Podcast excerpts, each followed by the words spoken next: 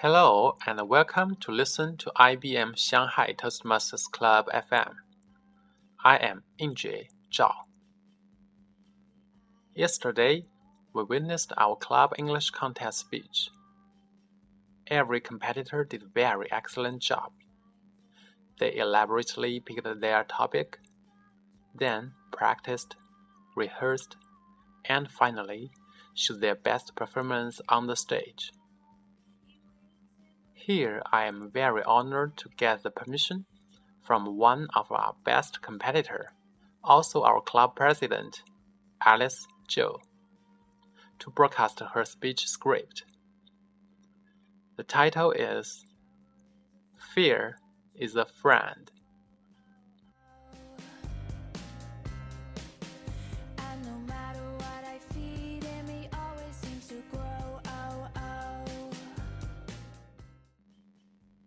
Fear is a Friend by Alice Zhou. Dear audiences, let me ask you some questions. Is there anyone who does not have a friend? I guess no. Is there anyone who does not have fear?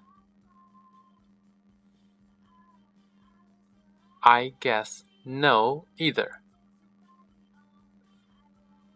Let me tell you a big secret. Fear is actually a friend if you treat him well. He could be a lifelong friend of yours. That is a weird idea, isn't it? We always think fear is something that we are afraid of. How could it possibly be our friend? Let me ask you another question. What does a true friend really mean to you? In my understanding, a true friend is someone who would always be there for you. Let's take a look at fear. Isn't it exactly like that? Ever since we were born, fear is there with us. When we were babies, we fear the darkness, the absence of parents, hunger, and height. When we grow into a teenage, we fear the distrust from friends, the lame performance of exams, and being caught of a romantic relationship by mom and dad. When we finally got into the adult world, shh, have we been able to get rid of this naughty friend? I guess the answer is clear. We still have him. We fear the disrespect from peers, the unaffordability of housing, and not being recognized as an important contributor at work.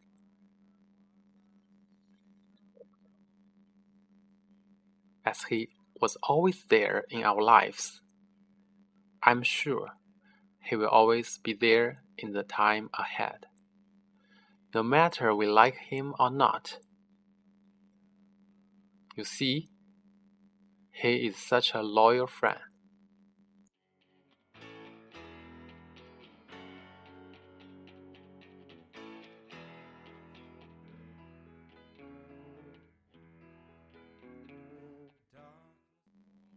Don't worry.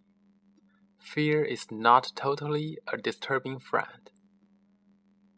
A true friend prevents us from falling apart. Amazingly, fear does exactly the same. I still remember when I first met the guy who made my heart pumping so quickly, blood running so fast, and mind stopping to function. Yes, like most of you, I had that experience in high school. Not kindergarten. Totally one and a half years. The only thing I dreamed day and night was being able to sit at the same table and having chance to gaze at him right in the eyes. Instead of hating books, I was writing love letters in languages that I now think so funny and ridiculous. Living like this for more than one and a half years till one day my friend Fear murmurs to me, Hey, Alice, aren't you afraid that this secret romance is not going to last and he may be able to go to an ideal university where there are more beautiful and intelligent girls? Holy cow! How can I not be afraid of that? I started realizing that I must begin working hard in classes and gain the opportunity to excel in college entrance exam. Fear of being left behind became the powerful motivation within me, and as you could tell, I beat it. I should really thank my friend Fear to alert me at the crucial moment of my life.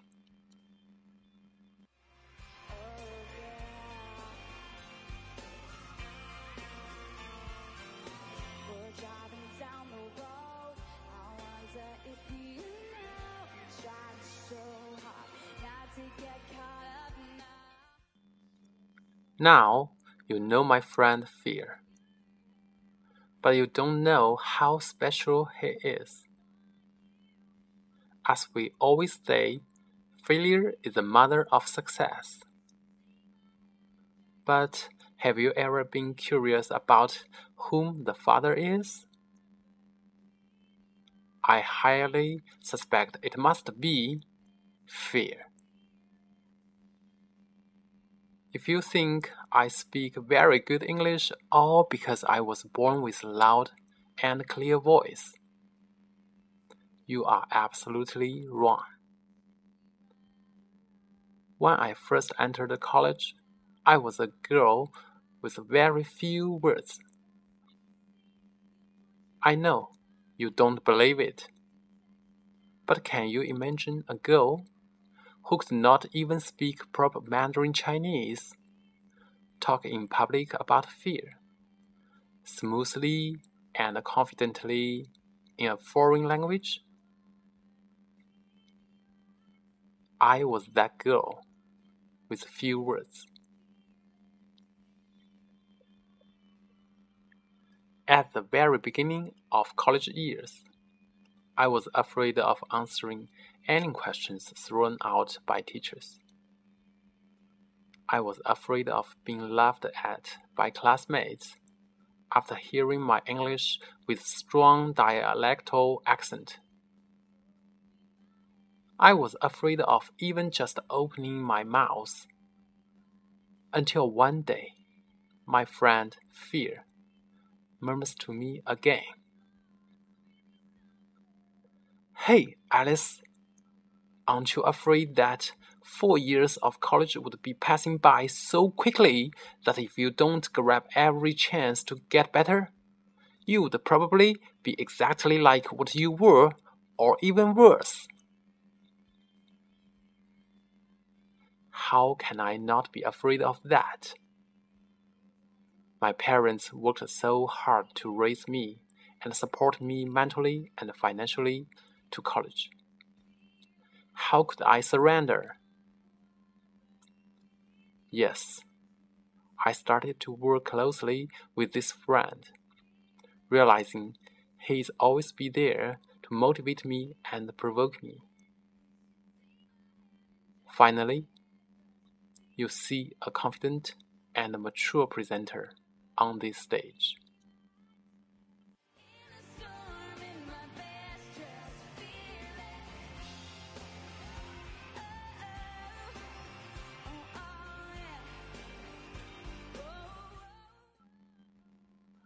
Ladies and gentlemen, we were born with few abilities. Fear is one of them. The Creator granted him to us as a companion and a competitor. As a companion, he alerts us whenever there is danger.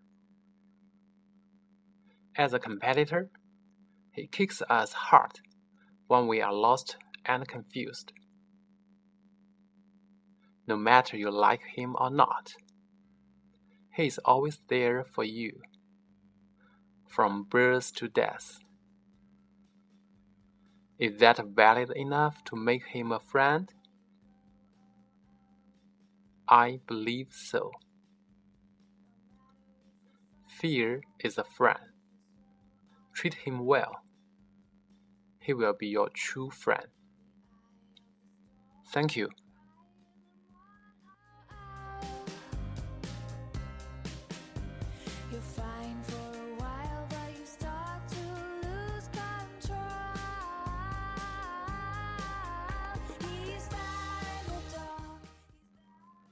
Okay, that is today's program from IBM Shanghai Toastmasters Club FM.